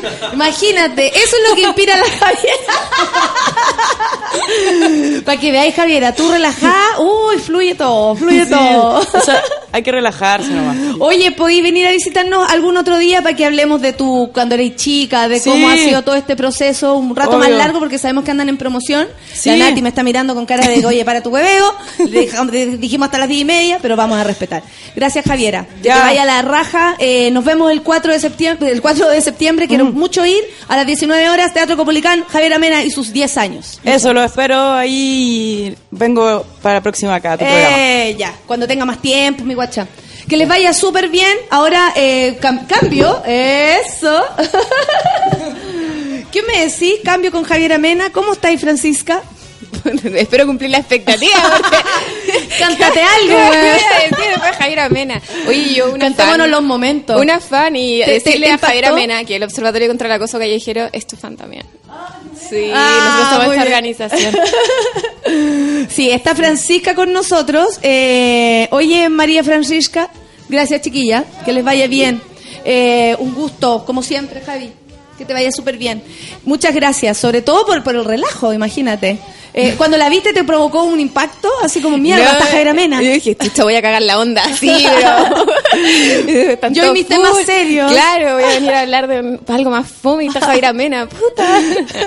Oye, en este día de, de mujeres bacanes, eh, queremos hablar de lo que, de lo, eh, me trajiste el De la que tarea. era- de la tarea que te Claro. pedí. No, bien, sí, pues lo tenía mega presente. Así cuando me preguntaron, yo dije, no, lo que me pidió mi amiga. pues. O sea, vamos a hablar de sororidad. O sea, Sororidad, exactamente, porque así como nos apañamos, por ejemplo, nosotros ponerle toda la onda para que la Javiera llene el Caupolicán, eh, cuando la Solcita me habla de todo lo que sabe, yo la inspiro y le digo, sí, Sol, haz todo lo que puedas. Antes no hablaba nada, ni un culo, que y ahora eh, hay que sacarla. Hay que sacarla con los patos. Ahora hay que sacarla con los pacos. Eh, en fin, en el fondo es apañarse sororidad. Explícanos lo que es el concepto para que vayamos desde ahí para adelante. Bueno, la sororidad es un concepto feminista que eh, alude a la sensación de camaradería, ¿cierto? De compañerismo y de fraternidad que se empieza a crear entre las mujeres que empiezan a trabajar los temas por la lucha de los derechos. Eh, ¿Por qué en el fondo se habla de esto? Es una sensación súper bonita que las que empezamos a trabajar, por ejemplo, Mm. temas de equidad, la empezamos a sentir porque en el fondo sentimos como nuestra igualdad de condiciones de, pucha, estamos peleando por algo juntas. Claro. ¿ya? Y es una camaradería que en el fondo se empieza a formar y surge a partir del feminismo. ¿Por qué es tan importante esta camaradería? Porque es una camaradería alternativa. Alternativa a la que te enseña como el sistema machista de cómo tiene que ser la relación entre las mujeres. Empezáis a cuestionar las lógicas que son como más tradicionales de, ay, esa que se viste así, pero mira, anda puro, ¿cachai?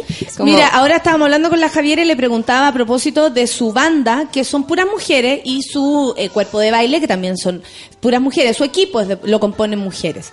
Entonces yo le decía, eh, generalmente se dice que entre grupos de mujeres trabajando, ¡uy, terrible!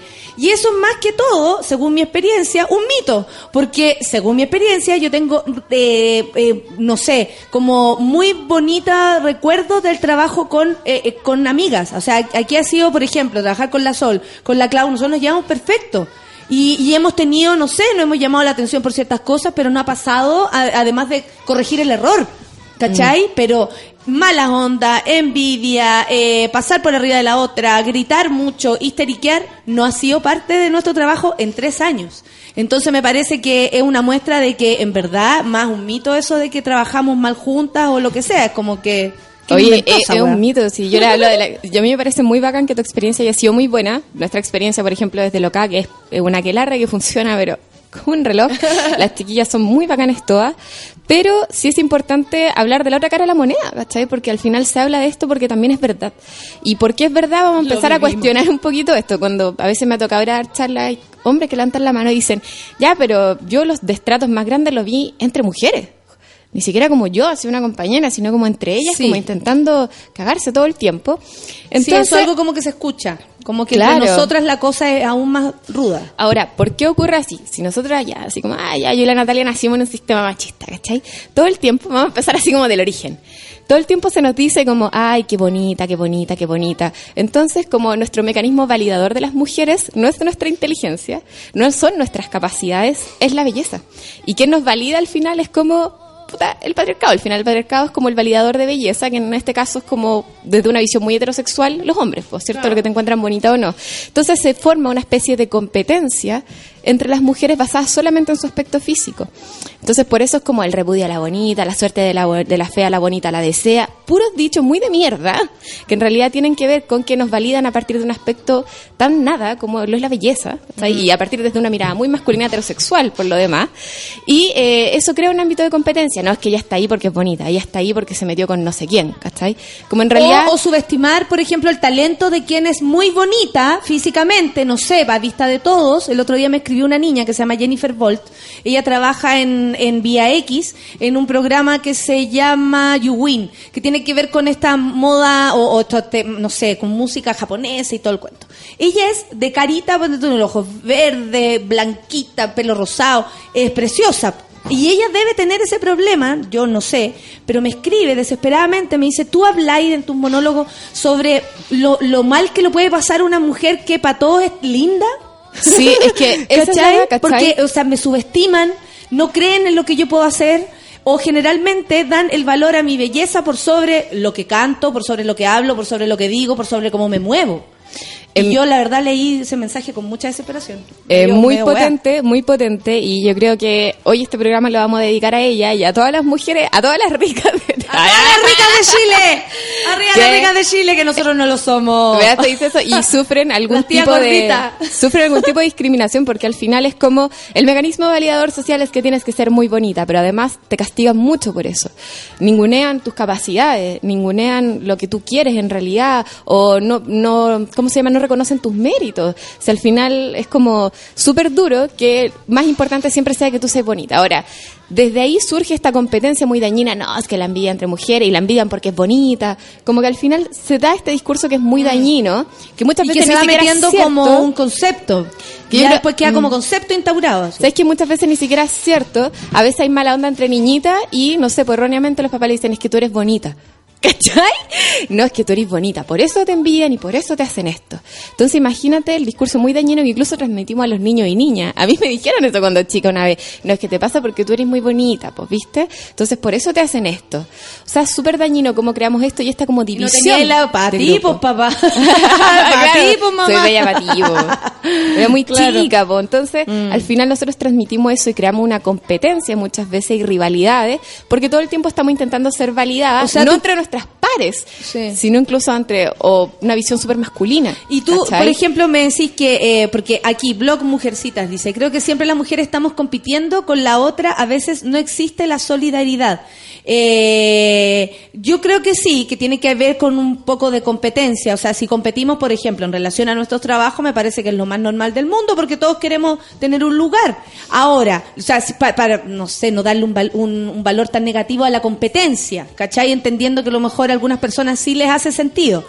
O sea, yo creo que el Pero valor es creo como que- jugársela. Sí, ¿cachai? pero ¿qué pasa? Por ejemplo, a mí me, me sucedió que, de- que caché que había un montón de cabras, de niñas, eh, chicas, eran, eran como bien jóvenes porque revisé sus perfiles, que con un odio parío a lo que yo a lo que yo propongo eh, no sé si al feminismo no, eh, no no no lo tenía muy claro pero era un ataque muy eh, primero solapado sin arroba estaban pelando así como ah, estaban pelando a un rincón del Twitter y por otro lado em, como una molestia al que uno de, alguna manera, eh, y ahí es donde yo me quedo un poco la caga, donde mm, yo sé que no todas estamos de acuerdo con el feminismo o algunas tal vez no lo están. No me, no me cabe en la cabeza eso, pero eso es problema mío. Eh, pero ¿qué pasa cuando las mujeres empiezan a, a- a sentir como este escosor cuando hay otras que están alegando, cuando hay otras que sí son capaces de no gustarle a nadie por el hecho de decir algo. O sea, uno para perder, para ganar tiene que perder. ¿Cachai? Si yo me la juego por un tema, sé que N gente que no está de acuerdo con ese tema no va a querer eh, escucharme, por ejemplo. Me la juego por algo. ¿Cachai? Mm. Si yo quisiera caerle bien a todo el mundo, probablemente no hablaría ni de feminismo, ni de cosas que, que, que a lo mejor a la gente le molesta. Pero ¿qué crees tú que le pasa a las mujeres cuando no están de acuerdo en este concepto de igualdad y prefieren, prefieren de verdad esto de validarse por lo físico eh, como un, veo yo, como un aspecto como de flojera, como no querer avanzar, no sé. Ya, a ver. Eh, son varias cosas en verdad lo que tenemos que hablar ahí, porque eh, primero entender que nosotros como recibimos este tipo de educación, todo el mundo la recibió, eh, es lo que nos enseñaron como normal, es el sentido común. Entonces cuando a ti te dicen feminismo es cuestionar tu sentido común. Y hay que entender y ser muy respetuosa con el hecho de que hay chicas que va a ser mucho más complejo que para otras hacer ese ejercicio de cuestionar el sentido común, de lo que todo el mundo te enseñó que era lo normal y lo correcto. Porque al final es eso, tú le estás diciendo, cuestiona tu sentido común. Y súper duro, no es fácil, ¿cachai? Pero sí es importante que algunas se sienten y reflexionen sobre muchas cosas que les toca vivir a las mujeres que pueden ser injustas. Cuando empezamos a hacer ese ejercicio las cosas cambian. Ahora, ¿por qué es importante la sororidad en el feminismo? Porque entre los géneros nos enseñan a vivir la camaradería de formas distintas. Y por eso es importante que entre las mujeres nos apoyemos caleta, ¿cachai? Y nos apoyemos en nuestro trabajo, en nuestras cosas. Y les voy a dar un ejemplo muy terrible, que yo sé que esto les va a doler, pero es verdad. Eh, por ejemplo, ya hay un dicho gringo que dice bros before, before horse, ¿lo has cachado? No, no. Bueno, horse, va, una cuestión así. Ya, la cuestión es que en mi inglés muy chanta que acabo de... Muy de colegio, eh, como yo, muy, de colegio muy de cole- subvencionado. muy de colegio subvencionado, el que vengo. en ese inglés, no, es como hermanos antes, cosa como que la hermandad está primero que las minas, ¿cachai? Entonces, si hay una mina de por medio, no nos vamos a pelear por esto, porque nosotros tenemos una camaradería más potente. O por hermanos, último, ¿cachai? primero escuchar y saber qué está pasando, más allá de que haya una mina o no metida. Ahora, ¿qué pasa? En nuestro caso es como, no, es que, es que la maraca, no sé qué, chao, y tú te volvís con el weón, y al weón no lo castigáis nada, ¿cachai? Entonces se da mucho eso de que en realidad siempre castigamos mucho más, por ejemplo, las mujeres en esos escenarios, que a los hombres incluso, y las castigamos. Ahí, por ejemplo, hay una falta de camaradería entre mujeres en la dimensión del amor. ¿Cachai? Y esos son ejercicios que tenemos que ver en distintas dimensiones, en la pega, en el amor, en la amistad. Por eso es súper importante la sororidad, porque en el feminismo se da que cuando estáis conscientes de la desigualdad que estáis viviendo, te tomáis de la mano de tu compañera y decís, en verdad, esta la ganamos, pero juntas. El otro día leía a, a una persona, no, no, no voy a nombrar para no levantar polvito, pero leí una persona que entendía casi que el feminismo era tener que tener una como amistad con mujeres o estar de acuerdo con mujeres. Yo creo que la solidaridad femenina existe siempre que sea honesta, primero que todo.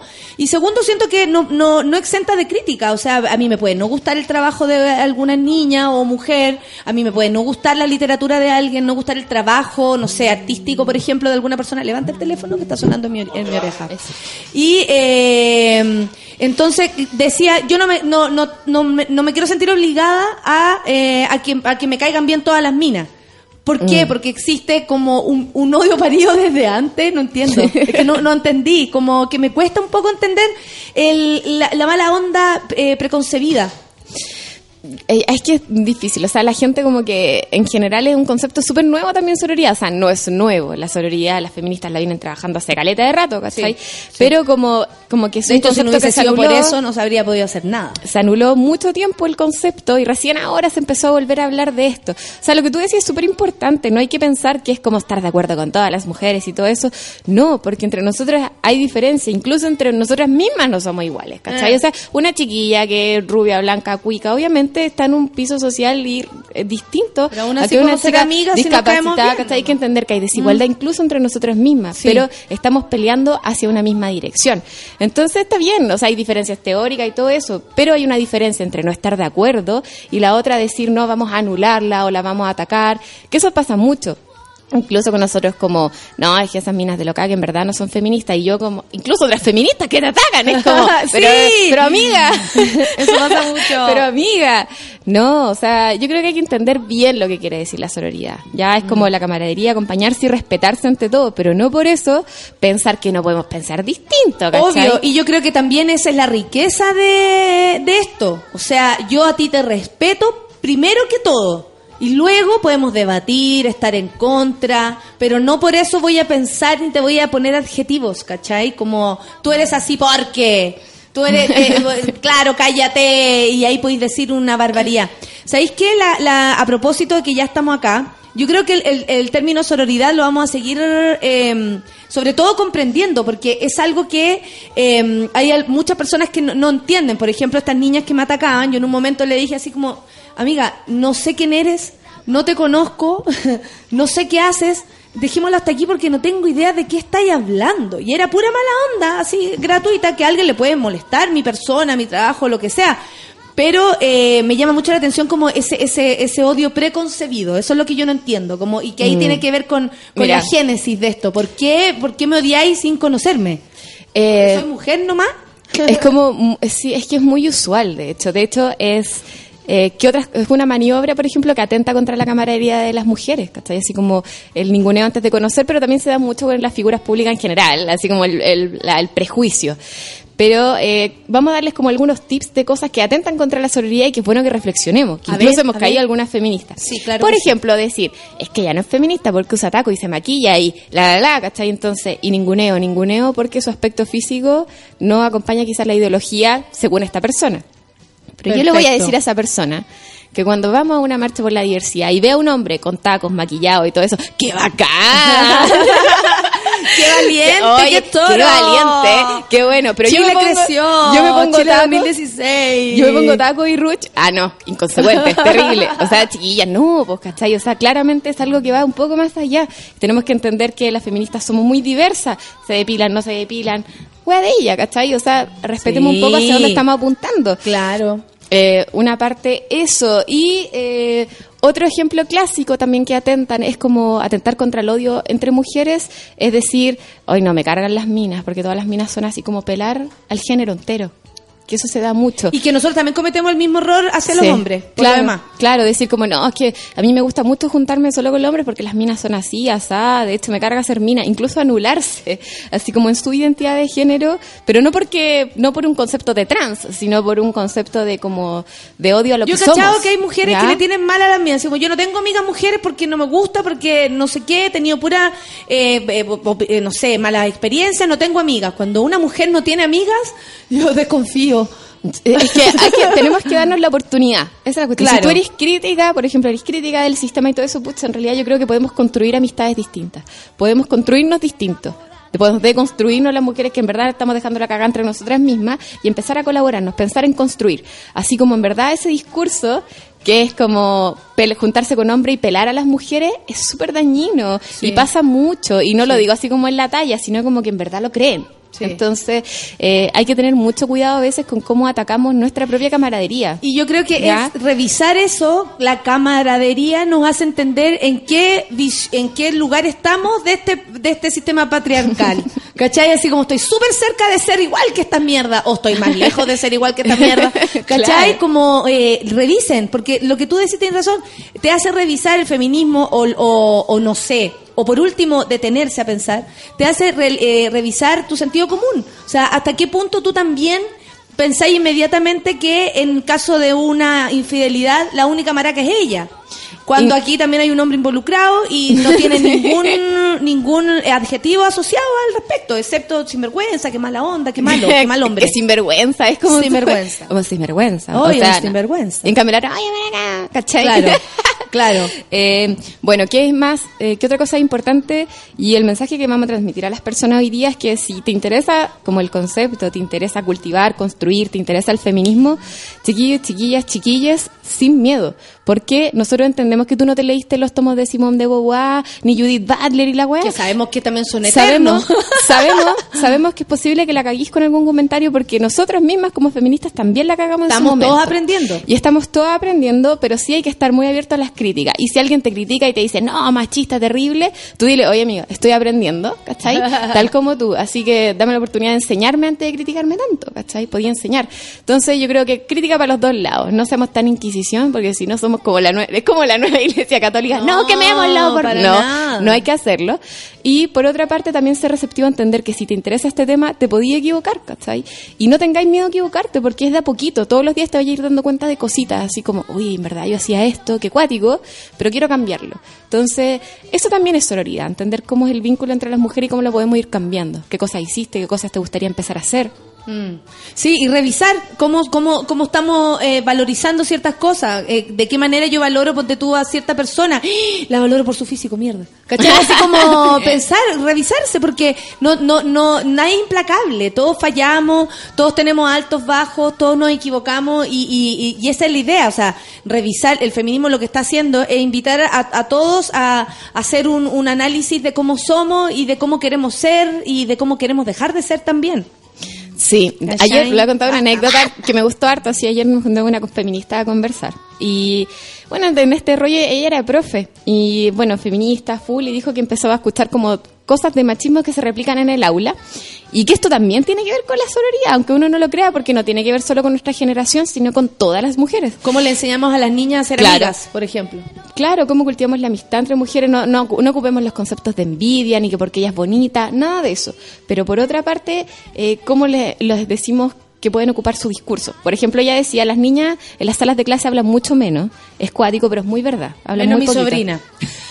que habla caleta. Ya bueno, hablan muy poquito las chiquillas, pues entonces es un tema, de hecho como el discurso más colonizado por los niños. Entonces ella me decía que dijo, bueno, hay una crítica es que a las niñas se les tiende a hacer preguntas como fáciles, como si fueran más tontas, y uno y ella dijo, y sabes que yo me di cuenta que sí, hijo, pero no por maldad, sino porque las niñas como son tan calladitas, yo decía, chuta, ya le va a preguntar algo como para que la saque de ese silencio. Claro, que la saque del silencio, pero me di cuenta dije, no, po.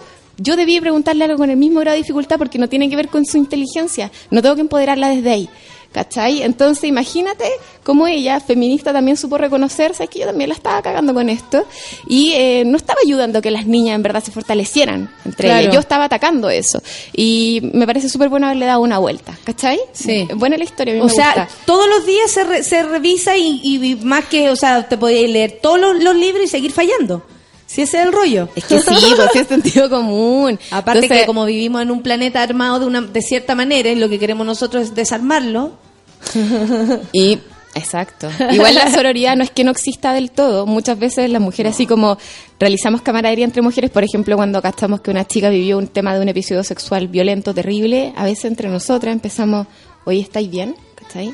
Oye, y lo que Se está pasando, también. sí, lo que está pasando, por ejemplo, ahora con Navila, eh, a propósito de esta revisión, ¿no es cierto?, de su, de su, de su testimonio, eh, de estos eh, llamados por teléfono, que para mi gusto lo único que hacen es presionar a una persona que tiene que recuperarse primero, eh, en la familia de él, que está en constante llamado y grabándola por teléfono con, con estas declaraciones que lo que hacen es desmentir eh, la responsabilidad de Mauricio Ortega, que es eh, su expareja y quien sería el sospechoso principal de haber cometido el acto de haberle sacado los ojos a Navila, digamos, con esta agresión tan fuerte.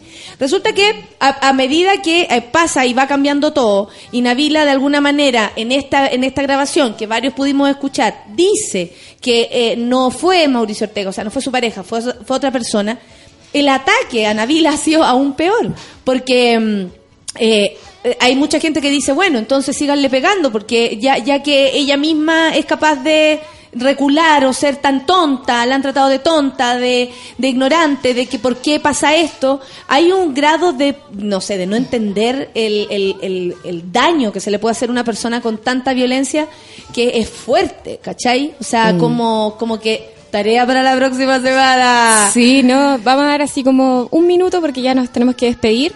Pero rápido, primero hay violencia institucional, porque no hay reparación psicológica de Navila y todavía se le está presionando para brindar testimonio, eso no está bien. Y en segundo lugar, yo no sé si ustedes Tanto de la cabres- fiscalía como de esta, Sí. de esta familia, de, de este señor que la llama por teléfono. Claro. Y, la- y- y- y le da vuelta a sus argumentos porque ella no ve. O sea, imagínate lo que debe ser estar como todo el rato eh, eh, eh, solamente buscando en sus recuerdos. Oye, es- es que de verdad es una violencia institucional muy fuerte. Primero eso. Segundo, chiquillas, las mujeres víctimas de violencia intrafamiliar demoran en promedio nueve años en denunciar. Cuando una mujer es víctima de una violencia psicológica tan fuerte, ocurre esto, ¿ya? Ocurre la justificación del agresor de múltiples formas. Entonces hay que entender que son víctimas de una violencia que no solo tiene que ver con lo física y no tiene que ver con que sea tonta, tiene que ver con que ella está atrapada en un círculo de violencia psicológica del que nunca se recuperó. O sea, por favor, eh, intentó entrar con un hacha a su casa, después le sacó los ojos. Eh, obviamente, eh, ella no ha superado algo y se la está presionando para brindar un discurso que habla desde un grado de victimización muy grave. Ya, las mujeres en este país no mueren porque son tontas y no demoran nueve años en denunciar porque son tontas, sino porque son víctimas de una violencia machista muy fuerte que ataca su psiquis. Ya, así que ojo con esos comentarios.